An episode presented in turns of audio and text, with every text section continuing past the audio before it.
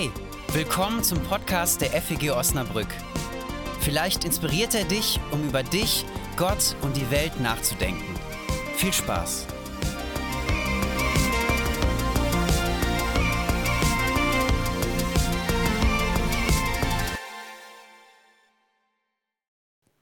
Advent, Advent, was ich hoffe und worauf ich warte.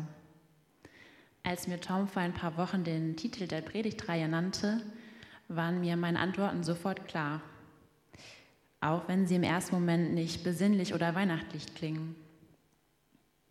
Was ich hoffe, ich hoffe, dass die Idee von Jesus Christus wahr ist. Und worauf ich warte, ich warte darauf, dass sich eine Gewissheit einstellt, dass diese Idee wahr ist. Vielleicht verwundern dich meine Antworten auf die Fragen der Themenreihe und du fragst dich, warum ich überhaupt hier stehe und predige, wenn ich bloß hoffe und nicht glaube. Vielleicht spreche ich dir aber auch aus dem Herzen, weil du auch zweifelst und schon länger die Gewissheit verloren hast und auf der Suche nach ihr bist. Vielleicht hast du aber auch noch nie geglaubt und interessierst dich für die Gedanken des christlichen Glaubens. Sie faszinieren dich. Von Glauben konntest du aber noch nie sprechen. Ich möchte heute mit euch ehrlich sein und euch einen Einblick in meine Glaubensreise geben, wie aus einer tiefen Gewissheit großer Zweifel entstand.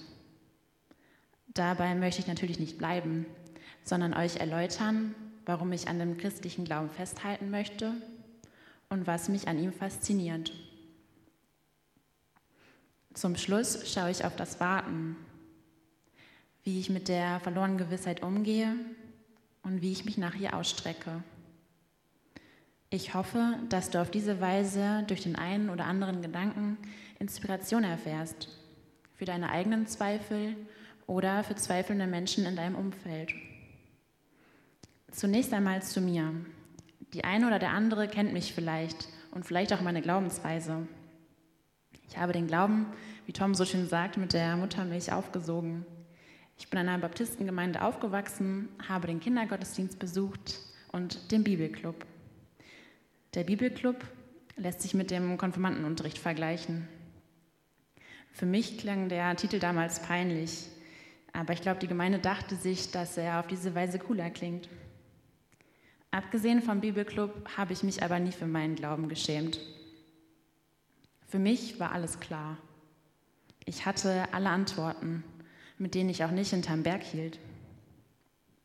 Ich hinterfragte meinen Biolehrer, wenn er über Evolution sprach, oder meine Freunde und Freundinnen, die für mein damaliges Ich sich viel zu früh, viel zu früh auf einen Partner oder eine Partnerin einließen. Bis ich 17 war, änderte sich nichts daran. Als ich aber zu Hause auszog, um nach Osnabrück zu kommen und hier Theologie zu studieren, änderte sich für mich alles. Ich erinnere mich noch gut an ein Seminar, in dem wir einen Fragebogen von einem Prof bekamen mit Aussagen wie die folgenden. Ich glaube, dass die Jungfrau Maria Jesus gebar. Ich glaube, dass Gott die Erde in sechs Tagen erschuf. Ich glaube, dass Gott einen Mann namens Noah eine Arche bauen ließ. Die Aussagen konnten wir mit einem Haken bejahen oder auch verneinen. Ich war damals stolz, dass ich ohne Nachdenken jede Aussage bejahen konnte und war sehr erschrocken über die vielen Kommilitoninnen, die das nicht konnten. Ich lernte mehr Perspektiven kennen, als die ich vorher aus dem Bibelclub kannte. Mein Glaube, der mir zuvor alle Antworten bot, geriet nach und nach ins Wanken. Zunächst hinterfragte ich nur einzelne Lehren, wie zum Beispiel das Bibelverständnis. Ich verstand die Bibel nicht mehr als heilige Schrift, in der ich historische Erzählungen finde. So bezweifelte ich die Aussagen, die ich zuvor ohne Nachdenken bejahte. In den ersten Jahren des Studiums habe ich also viele Lehren hinterfragt, einige verworfen, andere verändert und einige behalten. Seit einiger Zeit fällt es mir jedoch schwer, an Gottes Existenz überhaupt zu glauben. Irgendwie erscheint es mir verrückt. Oft frage ich mich, ob da wirklich mehr ist, als ich sehen kann. Vielleicht fragst du dich erneut, warum ich hier eigentlich stehe. Vielleicht fragst du dich, warum ich überhaupt in diese Gemeinde gehe und mich hier auch noch engagiere. Vielleicht siehst du aber auch gar keinen Widerspruch darin. Einen Widerspruch sehe ich hier zunächst auch nicht. Wie wir schon vor zwei Wochen von Tom in seiner Predigt gehört haben, sind Zweifel etwas Gutes. Sie gehören zum Glauben dazu. Sie sind menschlich und wichtig für einen mündigen Glauben. Aber was mache ich mit Zweifeln, die nicht nur eine Lehre betreffen oder mich von Zeit zu Zeit mal beschäftigen, sondern die mich zutiefst erschüttern, die meine Identität in Frage stellen? Für mich bleibt nichts anderes übrig, als mich diesen Zweifeln zu stellen, weil ich an dieser Hoffnung festhalten will. Ich möchte hoffen, dass die Idee von Jesus wahr ist. Ich hoffe das und warte darauf, dass sich diese Gewissheit einstellt. Irgendwie finde ich es verrückt. Auch wenn ich zurzeit nicht glauben kann, aufgeben will ich meinen Glauben nicht. Scheinbar glaubt jemand an mich und hält an mir fest. Und das finde ich wunderschön. Auch da merke ich eine Veränderung. Früher habe ich meinen Glauben oft als Regelkatalog wahrgenommen, der mich einschränkt. Heute erlebe ich eine Freiheit. Heute finde ich den christlichen Glauben faszinierend. Jesus von Nazareth finde ich faszinierend. Darum möchte ich an ihm festhalten. Vielleicht kennt die eine oder der andere Fjodor Dostojewski, ein russischer Schriftsteller aus dem 19. Jahrhundert. Von ihm stammen Titel wie Die Brüder Karamasow oder Schuld und Sühne. Ich möchte ihn gerne an dieser Stelle zitieren. Es besteht in dem Glauben, dass es nichts Schöneres, Tieferes, Einnehmenderes, Vernünftigeres, Mutigeres und Vollkommeneres gibt als Christus. Und mehr als dies. Bewiese mir jemand, dass Christus jenseits der Wahrheit wäre und wäre die Wahrheit tatsächlich jenseits von Christus, dann möchte ich lieber mit Christus sein als mit der Wahrheit. Vielleicht klingt das erstmal verrückt. Für mich klingt es wunderschön. Selbst wenn er wüsste, dass die Idee von Jesus Christus nicht wahr ist, er würde doch bei ihm bleiben. Ich möchte auch bei Christus bleiben. Was mich so an Jesus Christus, an dem christlichen Glauben fasziniert, möchte ich euch jetzt erläutern. Mich fasziniert Jesu Liebe. Eine Liebe, die nicht zunächst an sich denkt, sondern an den anderen. Eine Liebe, die nicht urteilt, sondern gnädig ist und vergibt. Eine Liebe, die sich nicht nur in der Hingabe an die Liebsten äußert, sondern an die Verstoßenen. Eine Liebe, die nicht von erwidernder Liebe abhängt, sondern bedingungslos ist.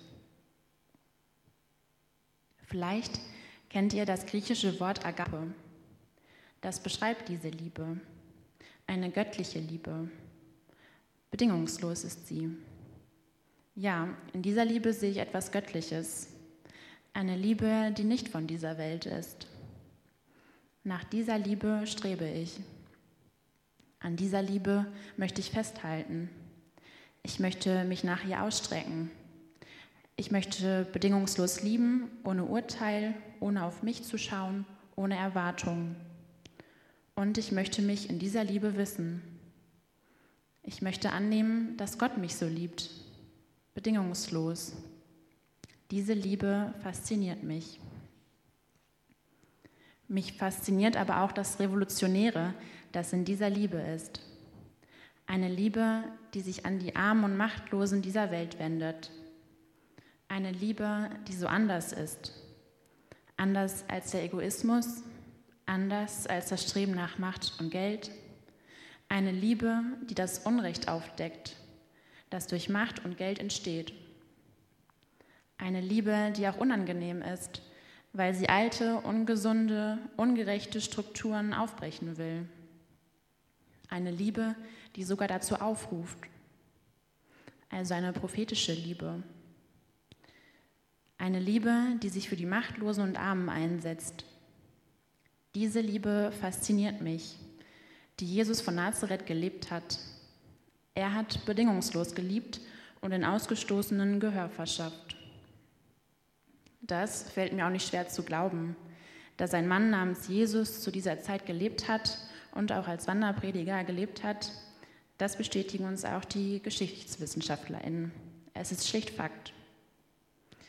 Diese ethische Dimension von Jesus von Nazareth fasziniert mich. Ihr Glauben zu schenken, fällt mir nicht schwer. Jesus von Nazareth nehme ich gerne als Vorbild. Aber was mache ich mit der anderen Dimension von Jesus? Nicht die historische Figur Jesus von Nazareth, sondern Jesus Christus. Wir feiern Weihnachten, die Geburt Gottes. Gott kam auf diese Welt, wurde ganz klein, wurde arm, lebte mitten unter den Menschen, genoss mit ihnen Gemeinschaft, trank Wein und aß Brot, setzte sich für die Machtlosen ein, geriet an die Mächtigen, starb am Kreuz und ist wieder auferstanden. Er starb am Kreuz. Welcher Gott wird so machtlos und klein und begibt sich mitten in das Leid und den Schmerz der Welt? Ich kenne keinen. Dieser Gedanke des Christentums ist einzigartig. Das fasziniert mich. Dass das schwer zu glauben ist, ist kein Wunder. Es ist so anders, als wir die Welt kennen. Die Welt, die nach Geld und Macht strebt. Da ist ein Gott, der sich freiwillig in diese Welt gibt und so anders ist. Ein Gott, der leidet. Ein Gott, der im Leid ist. Kein Gott, der erhaben ist, sondern mitten im Leid, mitten im Schmerz, mitten im Tod. Ein Gott, der bei den Leidenden ist, ganz nah bei ihnen. Aber dabei allein bleibt es nicht. Kein Gott, der liebt und leidet, sondern der liebt, leidet, für seine Liebe stirbt und von dem das Christentum behauptet, dass er den Tod besiegt hat. Auferstehung. Für mich liegt so viel Hoffnung darin. Der Tod, das Leid hat nicht das letzte Wort. Es gibt eine Macht, die größer ist als all das. Das zu hoffen, gibt mir Kraft. Das möchte ich glauben. Ich möchte mich darin geborgen fühlen. Ich möchte mich in etwas Größerem geborgen fühlen, das mich umgibt. Ich möchte mich in einer Liebe geborgen fühlen, die den Tod besiegt. Ich möchte die Leidenden dieser Welt darin geborgen wissen. Das fasziniert mich am christlichen Glauben, daran zu glauben, dass Gott Mensch wurde und gezeigt hat, dass er größer ist als der Tod, dass er die Liebe ist. Ich weiß nicht, wie es euch geht, aber ich finde diese Dimension nicht einfach zu glauben. Aber trotzdem möchte ich an ihr festhalten. Ich möchte, dass mein Glaube mehr als eine ethische Dimension hat. Ich möchte mich im Leben und Sterben in Gottes Liebe geborgen fühlen. Und ich möchte glauben, dass all dieses Leid ein Ende findet. Ich hoffe, dass die Idee von Jesus Christus wahr ist, dass wir uns in Gott geborgen fühlen können, im Leben und Sterben. Ich hoffe, dass der Tod nicht das letzte Wort hat und ich warte darauf, dass sich eine Gewissheit darüber einstellt. Ich warte. Wie sieht dieses Warten aus? Wie kann ich auf etwas warten, worüber ich nicht verfüge? Wie kann ich auf ein Geschenk warten? Denn als solches betrachte ich den Glauben. Ich denke nicht, dass ich den Glauben machen kann. Ich kann mich nicht dafür entscheiden zu glauben. Glauben ist für mich ein Geschenk. Wie kann ich also auf etwas warten, über das ich nicht verfüge? Erst einmal möchte ich diesen Zustand wertschätzen. Dass ich über den christlichen Glauben als etwas spreche, das mich fasziniert, hätte ich vor vielen Jahren noch nicht getan. Damals hatte ich zwar die Gewissheit, ich hatte alle Antworten, aber ich hatte keine Freiheit. Jetzt bin ich mir zwar nicht mehr gewiss, aber ich fühle mich frei. Und in dieser Freiheit konnte ich mich mit dem christlichen Glauben auseinandersetzen und so viel Faszinierendes an ihm entdecken. Deswegen bin ich dankbar für die verlorene Gewissheit. Sie war nötig, um mich von alten Denkmustern zu lösen und neue zu finden. Zunächst einmal möchte ich diese Zweifel also wertschätzen. Aber nur wertschätzen kann ich sie auch nicht. Dafür schmerzen sie oft viel zu sehr. Ich sehne mich nach Glauben, nach mehr Gewissheit. Was wäre das für eine Sehnsucht, wenn ich mich nicht nach ihr ausstrecke? Ich strecke mich also nach Gott aus. Ich versuche, mich zu öffnen. Ich halte mich an Vertrautes. Ich lebe von der Gewissheit anderer. So singe ich Lieder, die mich schon lange begleiten, weil sie ein Gefühl der Geborgenheit auslösen, weil sie dieses Gefühl auch damals ausgelöst haben. Ich singe neue Lieder, die von Zweifeln erzählen, weil ich mich dann mit meinem Zweifel nicht alleine fühle. Ich singe neue Lieder von Sehnsucht und Hoffnung und ich daran einzustimmen. Vor ein paar Tagen habe ich zum Beispiel mit Jari zusammen das Lied Meine Hoffnung und meine Freude gesungen. Das hat mich irgendwie so berührt. Ich konnte nicht mehr aufhören zu grinsen und seitdem empfinde ich meinen Zweifel als geringere Last. Ich höre aber auch Vorträge von Menschen, die ebenfalls traditionelle christliche Denkmuster aufgaben, weil diese Denkmuster für sie nicht mehr tragfähig waren die aber neue Denkmuster entwickelt haben, die sie tragen. Mich mit diesen neuen Denkmustern auseinanderzusetzen, hilft mir, da ich auf diese Weise neue Denkmuster aufnehmen kann. Denkmuster, an die ich glauben kann. Im Gespräch zu sein mit anderen Christinnen tut mir gut. Und dabei bin ich so dankbar für die FEG weil hier jeder Zweifel Platz hat. Hier werde ich nicht verurteilt für meine Zweifel. Hier darf ich gemeinsam mit anderen zweifeln, alte Denkmuster aufgeben und neue gewinnen. Hier darf ich gemeinsam mit anderen über das Faszinierende des christlichen Glaubens nachdenken. Hier bin ich mit meinen Gedanken nicht alleine. Dafür möchte ich euch danken.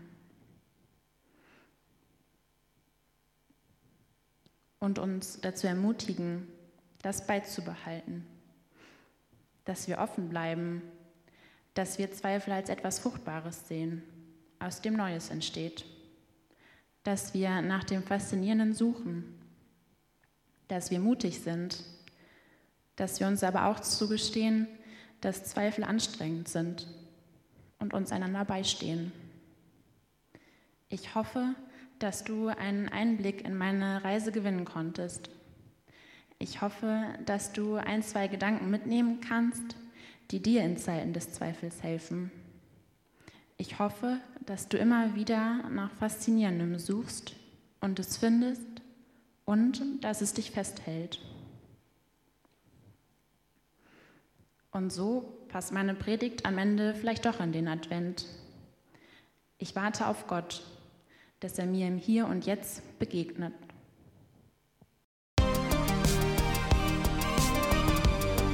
Das war's für heute. Wenn du mehr über uns erfahren möchtest, wer wir sind und was wir machen, schau doch mal auf feg-osnabrück.de. Da wir uns ausschließlich durch Spenden finanzieren, wäre es auch richtig cool, wenn du uns unterstützen würdest. Alle Infos dazu findest du auch auf der Homepage. Na dann, bis zum nächsten Mal.